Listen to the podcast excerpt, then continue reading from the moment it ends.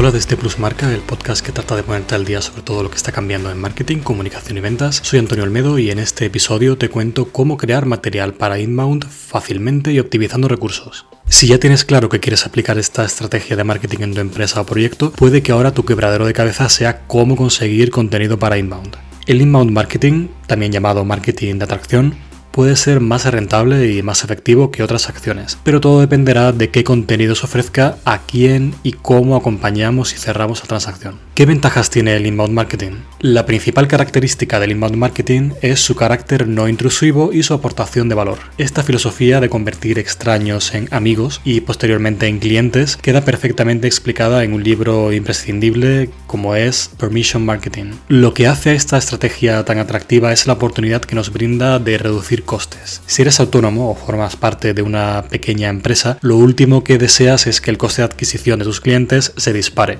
Ofreciendo, ofreciendo contenido al que los usuarios pueden llegar por vías orgánicas, se reduce su resistencia y dejamos de pagar por su posible atención. Eso sí, tendrán que dejarnos sus datos de contacto a cambio de contenidos útiles pero gratuitos. Que hablemos de inbound como una manera de contener nuestro gasto publicitario no quiere decir que, por ejemplo, el pago por clic quede excluido. Por supuesto que el PPC puede ser un apoyo para la estrategia de inbound. En ese caso habrá que adaptar los anuncios al fin que persigue, aportar información útil y atrayente. Tu misión será formar parte importante del proceso de compra de tu potencial cliente. El objetivo es presentarle en el momento adecuado la información que le resulte útil sin tratar de cerrar en ese momento una venta. Dar sin obtener nada a cambio en ese momento. Ese es el camino. Mientras más valor aportes, más te ganarás la simpatía de tu posible cliente. Cuando vayas avanzando en el camino del proceso de compra, adivina a quién quién tendrá más a mano y con quién se sentirá, es inevitable, en deuda. ¿Cómo crear contenido fácil para inbound marketing? No es necesario que ya cuentes con una sólida estrategia de contenidos. Muchas veces un blog puesto al día es suficiente para arrancar. Pero reciclar contenido no quiere decir que el resultado sea redundante. Debes ser lo suficientemente hábil como para apoyarte en lo ya publicado, ofreciendo al mismo tiempo un nuevo enfoque, una ampliación de la información dada o una nueva forma de contar lo que ya hiciste. El proceso sería más o menos el siguiente.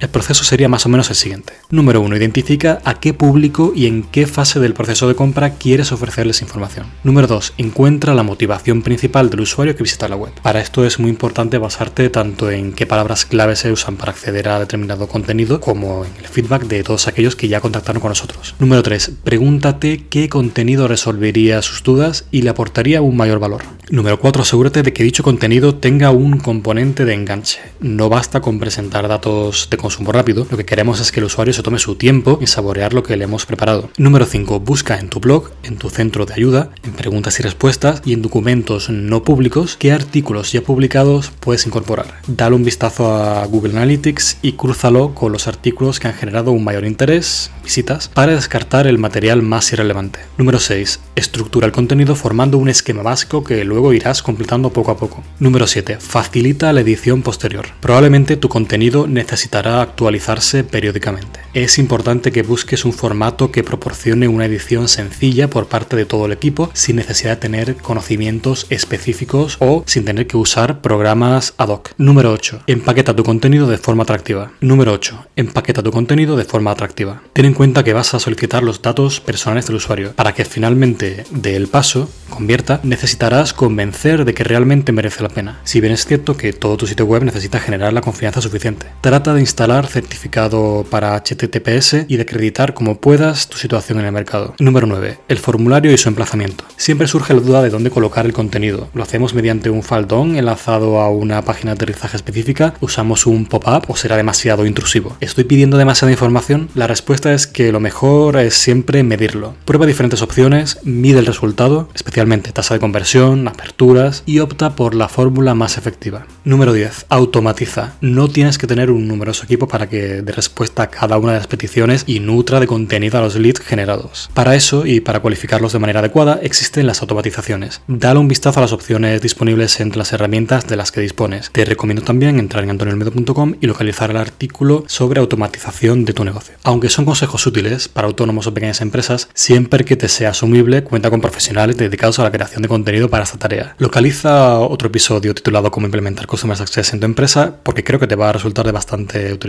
Nada más, espero que os haya gustado y hasta el próximo episodio, muchas gracias.